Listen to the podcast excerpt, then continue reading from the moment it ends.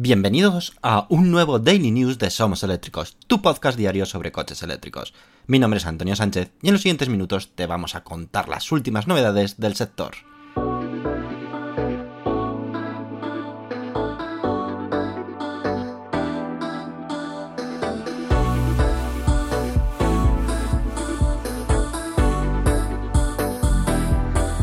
Comenzamos nuestro programa número 215.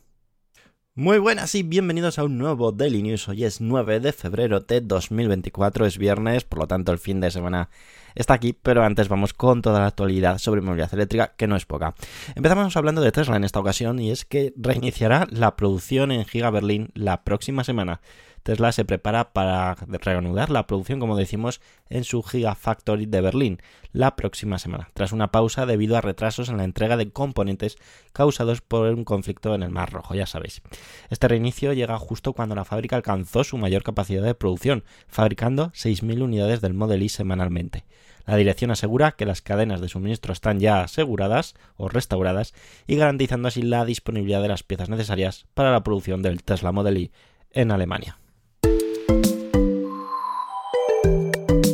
Itachi y ABB crean un gran camión volquete minero totalmente eléctrico.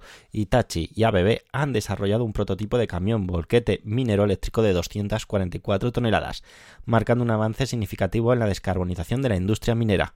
Este camión utiliza una tecnología innovadora que incluye un sistema eléctrico que se alimenta de un trole y un sistema de frenado regenerativo para, cargar perdonar, la batería mientras desciende, permitiendo un funcionamiento continuo. El prototipo se pondrá a prueba en la mina de cobre y oro de Kansanshi en Zambia, África.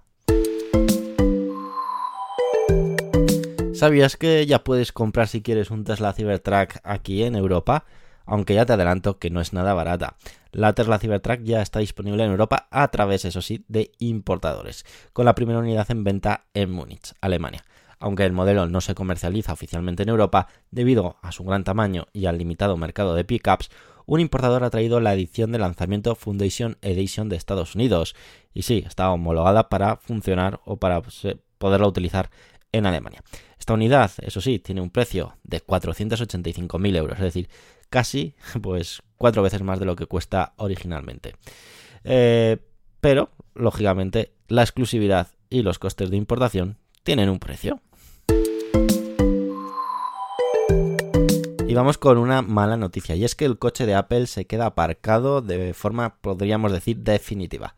Apple ha decidido cancelar de manera definitiva su proyecto para lanzar un coche eléctrico, el Apple Car, conocido internamente como Proyecto Titan.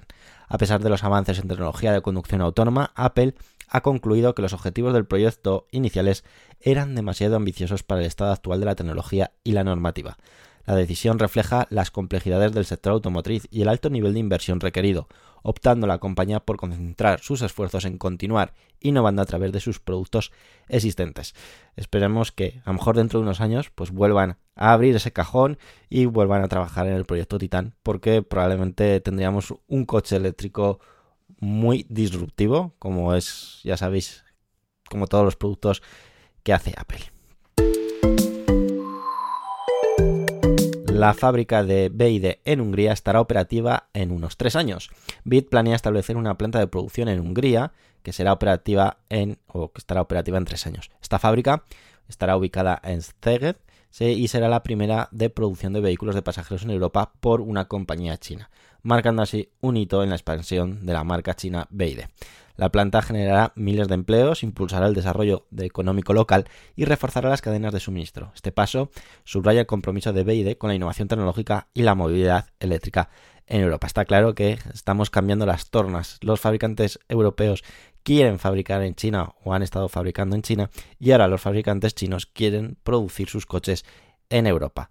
En parte pues para cubrirse de posibles restricciones o normativas que puedan traer aranceles eh, a estos productos chinos, pero si se fabrican en Europa, pues lo tienen mucho más sencillo. El mítico Ford Puma eléctrico será presentado a finales de este 2024. Ford transformará el Puma en una versión completamente eléctrica, la denominada Puma Gen E, o Gene, que se presentará a finales de 2024. Este cambio marca un importante paso en la estrategia de electrificación de Ford en Europa, enfocándose en la innovación y sostenibilidad. El Puma Gen E refleja el compromiso de Ford con el desarrollo de vehículos eléctricos, tras el fin de la producción del Fiesta y la introducción del Explorer eléctrico se espera que el Puma eléctrico ofrezca una autonomía comparable a la del E-Transit Courier, es decir, unos 380 kilómetros.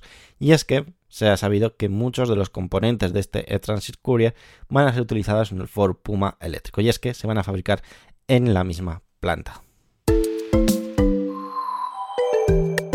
Y volvemos a hablar de BID, y es que se ha confirmado que lanzará el coche eléctrico más barato de, este, de esta marca y que llegará a Europa con un precio inferior a 20.000 euros.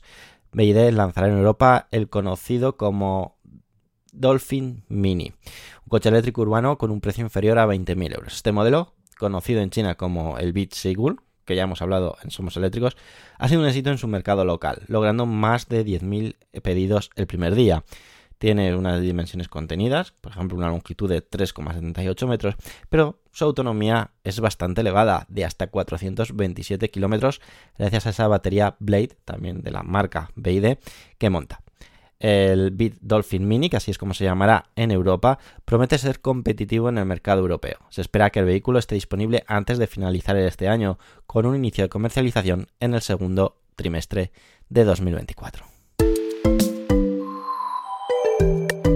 Hyundai suministrará a Iveco un vehículo comercial ligero eléctrico bajo su plataforma ELCV. Hyundai suministrará a Iveco un vehículo comercial ligero eléctrico, marcando así un hito en su colaboración. Este vehículo, basado en la plataforma LCV de Hyundai, se lanzará bajo la marca Iveco en Europa, representando el primer modelo de exportación que utiliza esta plataforma para vehículos comerciales ligeros totalmente eléctricos.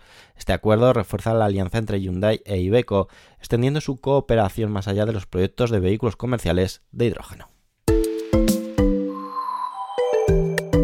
La tercera variante del BMW i5 se lanzará este próximo mes de marzo. La tercera variante de este i5, el i5 X-Drive 40, será lanzada en marzo como un nuevo modelo del año 2025, posicionándose entre el i5 Drive 40 y el M60. Este modelo contará con tracción integral, es decir, dos motores eléctricos y una potencia que ascenderá a 390 caballos con una aceleración de 0 a 100 km h en 5,2 segundos. Además, tendrá una batería útil de 84,3 kWh y que permite una carga rápida de hasta 205 kW. Este lanzamiento viene acompañado de una actualización de software vía OTA para el BMW Operating System 9. Y con esto llegamos al final del Daily News de hoy y de la semana. Espero que hayáis disfrutado de estos menos de 10 minutos, pero con toda la actualidad. Y ahora ya solamente queda pues que disfrutéis del fin de semana.